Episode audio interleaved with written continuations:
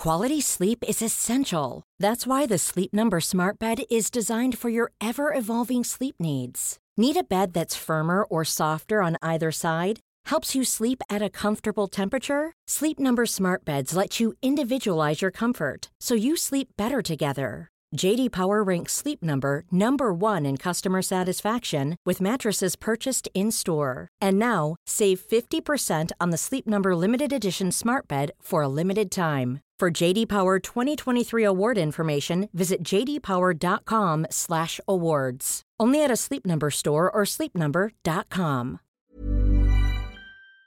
Pues continuamos después de este pequeño descanso y ahora entramos en esta otra parte del, del evento que yo digo que es un poco más movidita, porque vamos a tener, por de luego, pues más casos eh, centrados en activos digitales más que en infraestructuras o servicios de custodia. Empezamos con Juan Ramón Rayo. Juan Ramón, ¿qué tal? ¿Qué tal? Buenos días. Juan Ramón, que es profesor de Economía en la Universidad Francisco Marroquín, también colaborador del Confidencial, y con quien vamos a meternos en Bitcoin presente y futuro. Eh, mirando un poco la situación económica macro, si quieres, actual, ¿estamos ante la evidencia de un fracaso económico-social del dinero fiat? Empezamos fuertes. No, hombre, no creo que sea un fracaso económico-social del dinero fiat, sino en todo caso de cómo se ha gestionado ese dinero fiat. Y es verdad que el dinero fiat flexibiliza mucho la capacidad del poder político para manipular la moneda y por tanto hace más fácil que se pueda gestionar mal que otras monedas que sean más sólidas, más, más sanas, como podía ser en el pasado el patrón oro. Pero no habría que culpar en sí mismo al dinero fiat de lo que han sido, pues, probablemente malas políticas monetarias durante mucho tiempo. Y diría no solo malas políticas monetarias, sino durante los últimos dos años, especialmente malas políticas fiscales, eh, acompañadas, claro, de una laxitud monetaria extrema. Pero hay camino de retorno. ¿Hay camino de retorno a dónde?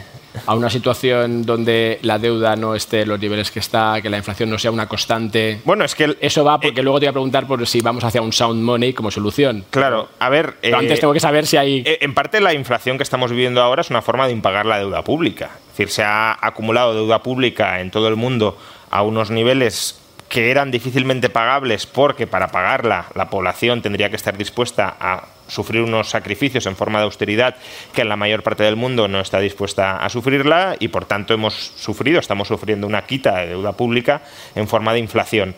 Con lo cual, cuando concluya este periodo inflacionario, a efectos prácticos, la deuda real de los países será más baja de lo que era hace, hace dos años. Por tanto, si la pregunta es, ¿la sostenibilidad de las finanzas públicas está gravemente en riesgo de cara al futuro? No tiene por qué, porque justamente ya se ha corregido parte de esa insostenibilidad a través de la inflación.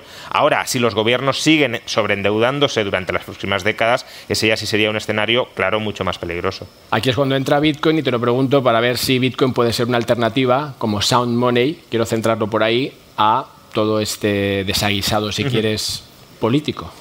A ver, Sound puede ser, Money no lo sé. Eh, quiero decir, el dinero es un activo líquido que se emplea generalizadamente para transmitir valor en el espacio y en el tiempo. Claramente, Bitcoin hoy no desempeña ese papel. No es un activo que generalizadamente eh, esté siendo utilizado para esto, ni siquiera es el activo más líquido que existe a día de hoy. No es líquido en el sentido de que no mantiene su valor en el espacio, sino que fluctúa, es bastante volátil.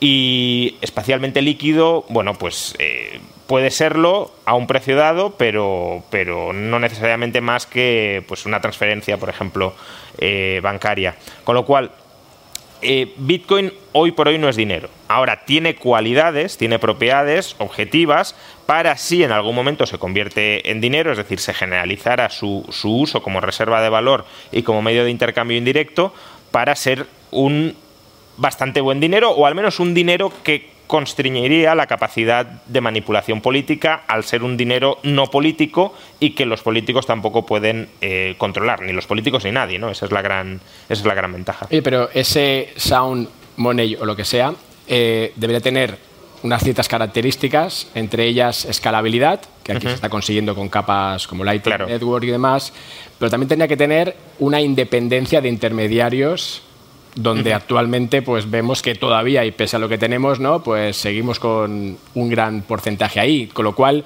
Yo ese camino hacia ese sound money Yo esa, esa, tesis no, no, la he terminado de comprar nunca, la idea de que para que Bitcoin sea dinero tenga que estar absolutamente fuera de los intermediarios. Es decir, Bitcoin obviamente ha de ser eh, descentralizado, es la base monetaria o sería la base monetaria del sistema, pero para escalar esa base monetaria vas a tener que recurrir a probablemente a intermediarios en el patrón oro también sucedía. La gente no pagaba directamente en oro muchas veces. Tenía la opción, y eso es lo importante, que si no te fías de los intermediarios puedas ir al banco y decirle, oye, dame oro, que no quiero tener nada contigo y voy a utilizar directamente el oro. Pero si hay intermediarios que te parecen fiables y que reducen los costes de transacción de las operaciones, puedes recurrir a ellos. Y en el oro se sucedía, era el sistema bancario, y con Bitcoin por su diseño de limitación cuantitativa, también está abocado a que, si se generalizara mucho más su uso, recurriéramos a intermediarios que economizaran la cantidad de, bitcoins que se estarían transando eh, en cada momento.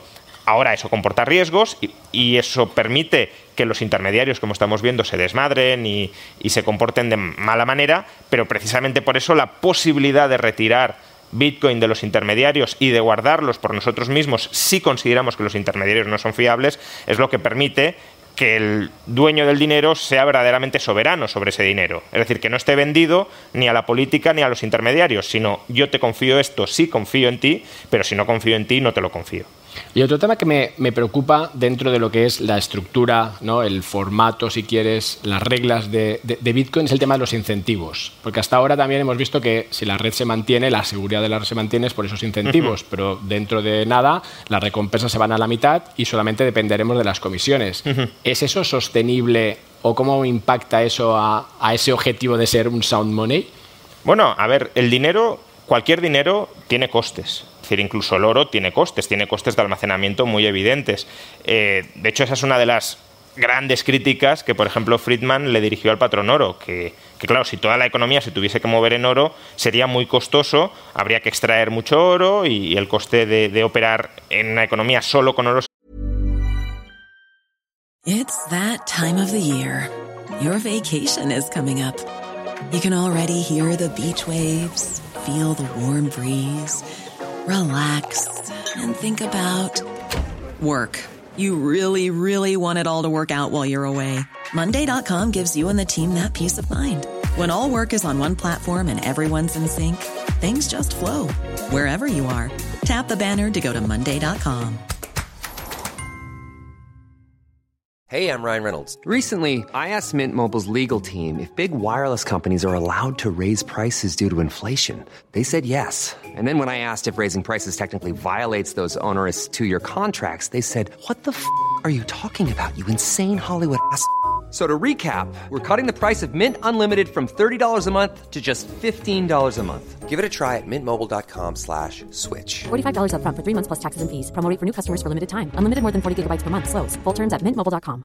Planning for your next trip? Elevate your travel style with Quince. Quince has all the jet-setting essentials you'll want for your next getaway. Like European linen, premium luggage options, buttery soft Italian leather bags, and so much more and it's all priced at 50 to 80% less than similar brands. Plus, Quince only works with factories that use safe and ethical manufacturing practices. Pack your bags with high-quality essentials you'll be wearing for vacations to come with Quince. Go to quince.com slash trip for free shipping and 365-day returns. Sería muy alto. Eh, el oro, ya digo, tiene costes. Si lo almacenamos, pues tenemos que tener una caja fuerte, tenemos que tener si tenemos bastante oro, un seguro contra robos y todo eso impacta en el valor que somos capaces de transferir a lo largo del tiempo. Bitcoin tendrá costes, bueno, ya los tiene y los tendrá explícitos en forma de comisiones cuando eh, la, recompensa no sea suficiente como para validar las, transacciones. Pero eh, la cuestión es, ¿ese coste que se va a soportar va a ser menor que el coste de oportunidad de estar expuesto a la moneda fiat? No lo sé, no tengo una respuesta, pero según qué prácticas se den en el mundo de la moneda fiat, puede ser mucho más preferible pagar esa comisión cuando quieres hacer una transacción y por tanto mantener la red que no estar expuesto pues, a una inflación del 2-3% al año en el mejor de los casos. Y otro tema que ahí surge con esta misma confección es el tema de si Bitcoin se puede convertir en deflacionario. Es decir, que un Bitcoin compre cada vez menos cosas. ¿Dónde está el límite ahí? Y o sea, compre cada vez más. Cada vez más, eh, perdón, efectivamente. Sí, que, lo, eh, que lo demás valga menos. Claro, claro, efectivamente. Eh, Bitcoin está diseñado como un dinero deflacionario. Eso, eso es así. Es decir, si tú pones un límite cuantitativo a- a- de 21 millones de unidades a la cantidad máxima de Bitcoin que, que llegará a haber, en una economía que esté en expansión, en una economía que crezca, eh, pues eh, cada vez los 21 millones de unidades tendrán más valor en relación a la masa de bienes crecientes. Es verdad que hay cierto margen para que no haya deflación, que es diríamos técnicamente que la velocidad del dinero aumente, es decir, que las misma, la misma cantidad de unidades circulen más rápido. Ahora, para que circulen más rápido, ahí es donde entran de nuevo los intermediarios financieros. Muchas veces pensamos que circular más rápido es que eh, los, los, los trasvasemos o los pasemos de manos más rápido, pero tengamos en cuenta que hay gente que no quiere desprenderse de sus bitcoins, que las quiere mantener atesoradas, de modo que hay un límite, si, si queremos tener bitcoins en propiedad, a cuántas vamos a, traspasar en cada momento. Y ahí, como digo, es donde entran los intermediarios, porque los intermediarios permiten crear sustitutos de Bitcoin, por ejemplo, deuda a corto plazo pagadera en Bitcoin, que sustituyen las transacciones a Bitcoin. Yo no te doy Bitcoin, sino que te doy una deuda pagadera en Bitcoin, que es como sucedía con el patrón oro. El oro, ya digo, no circulaba, lo que circulaba era un billete pagadero en oro, era una deuda en oro. Y eso acelera mucho la velocidad de circulación y permite en gran medida contener la deflación. Eh, de nuevo, ¿se va a desarrollar toda, todo este ecosistema sobre Bitcoin? Pues se desarrollará en la medida en que sea necesario desarrollarlo porque eh, se quiera utilizar Bitcoin para esto. Si Bitcoin no llega a tener ese estatus monetario generalizado, probablemente no tenga mucho sentido porque no sea necesario. Pero si llegara el caso de serlo, yo creo que inevitablemente surgiría todo este ecosistema de intermediarios alrededor de Bitcoin para contrarrestar la tendencia deflacionista que tiene genéticamente Claro. insertada. Oye, ¿cómo impacta toda esta crisis de confianza en la adopción de un sound potencial money? Bueno, el dinero dicen que es confianza, con lo cual obviamente todo lo que erosiona la confianza erosiona de alguna manera la, la calidad institucional de ese, de ese dinero. Yo no, no tengo una perspectiva necesariamente tan pesimista de lo que está sucediendo. Creo que eh, en la medida en que se había inflado mucho el sector de gente que operaba de manera extremadamente apalancada, con estrategias tremendamente imprudentes, con prácticas delictuosas, como estamos viendo, y en muchos casos con poco conocimiento sobre qué estaba haciendo, con proliferación además de, otros criptoactivos que, que- que no se sabía muy bien qué utilidad real tenían, pero que solo por tener eh, esa, esa imagen de cripto ya parecía que eran valiosos. Entonces, todo eso necesitaba una purga, una limpieza, que en parte es la que estamos viendo. Eh, purga de, objetos inútiles, purga de agentes o sujetos intermediarios que no prestaban nada de valor, sino que solo lo parasitaban dentro del sistema. Eh, esas purgas eh, se han producido no solo en, en- lo cripto, sino que se han producido a lo largo de los siglos con el dinero estándar que manejábamos, ya fuera el oro o ya sea la moneda fiat. Eh, por tanto, ya digo, la purga puede ser positiva para que queden aquellos activos que realmente tengan sentido y aquellos operadores que mantengan prácticas sanas. Pero en el proceso, claro, hay mucha gente que puede perder mucho dinero mm, de buena fe y que a lo mejor luego no quiere volver a participar en estas aventuras o al menos no quiere volver a participar hasta que haya pasado mucho tiempo y vea que esto vuelve a ser sólido. Con lo cual, claro, hay un coste reputacional que necesariamente también mancilla a Bitcoin. Oye, nada, 20 segundos, pero no quería dejar de mencionarlo, eh, que siempre tú has estado como muy centrado en, en Bitcoin como ese activo monetario, pero de repente vas y sacas un libro en formato NFT. ¿Eso quiere decir que Juan Ramón Rayo está abriéndose a otro tipo de Bueno, irrupciones Eh, digitales? A ver, me lo propuso la editorial, efectivamente, el- en 10 días saco a la venta mi, mi libro en formato físico, eh, Anti-Marx, crítica a la economía política marxista. Y eh, bueno, la editorial me propuso, oye, ¿y si lo sacamos en NFT? Me pareció una propuesta mm, novedosa, no ha habido otro libro hasta el momento de, de gran editorial que haya salido en ese formato, pero claro, tampoco quería que la gente se metiera en algo que, que- que puede ser puramente especulativo. Entonces, en realidad es un NFT con acceso al libro, por tanto estás comprando también el libro, eh, estás comprando también una- un encuentro privado con el autor eh, y, es- y y además dimos también eh, la, la opción o el derecho de que si todo caía, porque es un riesgo extremo que, que muchos consideraban, les mandábamos un libro físico firmado. Entonces todo eso por 99 euros salió cuando el libro está a la venta por 30 euros. E, es un experimento social a ver cómo salía. Salió muy bien. En hora y media se vendieron todas las unidades, 99 eh, unidades vendidas. Em, pero, pero bueno, que, que dotamos al NFT de mucho valor de uso para que, aunque luego en el mercado de segunda mano caiga de precio, realmente quien lo ha comprado ha obtenido valor a cambio al margen del, valor de reventa que pueda lograr. claro, famosa utilidad que luego hablaremos en muchas ponencias. Juan Ramón, muchísimas gracias. Muchas gracias. Como siempre. Muchas gracias. Cuídate.